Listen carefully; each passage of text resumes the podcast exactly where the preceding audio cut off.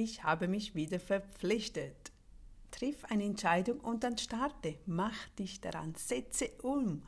Wir überlegen meistens viel zu lange. Wir machen Dinge komplizierter, als sie sind. Wir sind gefangen in unseren Gedanken. Von links nach rechts schieben wir es hin und her. Das alles kostet uns Zeit und eine mühsame Grüblerei.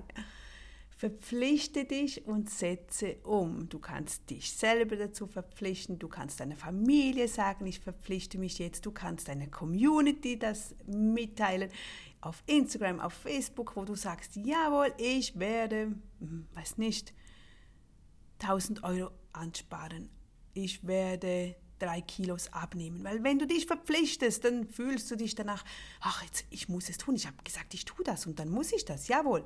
Und auch ich habe wieder Ja gesagt. Ich habe mich auch wieder verpflichtet und zwar zum Joggen.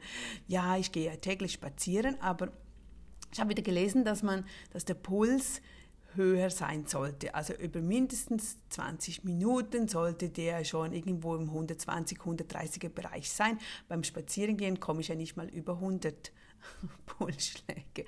Also dachte ich, okay, komm, Nadja, verpflichte dich, jetzt klemm dich wieder mal dahinter, weil ja, man wird ja nur älter und ich möchte wirklich die Kondition beibehalten. Die habe ich nicht, wenn ich natürlich nichts tue und ich sehr oft den ganzen Tag am Computer sitze. Zum Glück habe ich noch die Kinder und den Haushalt. Daher mache ich auch den Haushalt wirklich gerne, weil es Bewegung ist, weil es eine Abwechslung ist.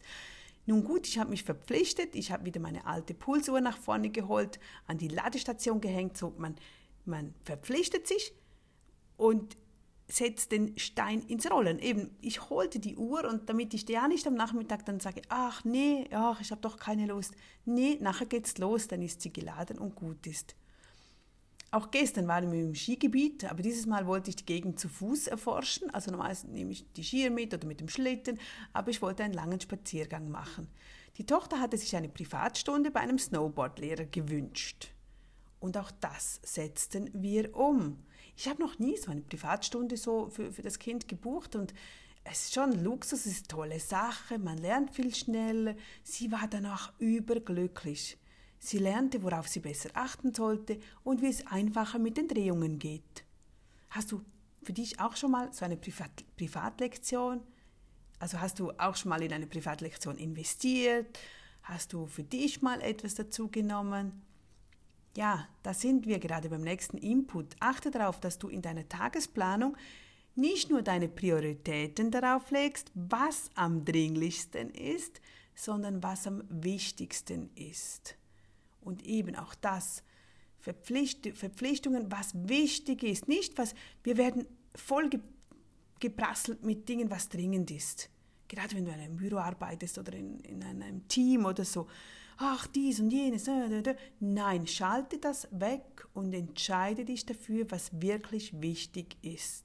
Überlege, was hast du heute gemacht, das zwar dringend war, aber nicht wichtig. Was hat dich weitergebracht? Was könntest du noch tun, das wirklich wichtig ist, damit du nicht den ganzen Tag nur nachhetzt und am Abend im Bett liegst und denkst, ach, ich habe ja heute irgendwo gar nichts getan. Du hast jetzt noch die Möglichkeit, egal wie spät es ist, wenn nur was Kleines, aber etwas umzusetzen, das dir wichtig ist und dich näher an dein Ziel bringt. Ja, überlege das. Das war wieder aus meinem Jahresplan.ch.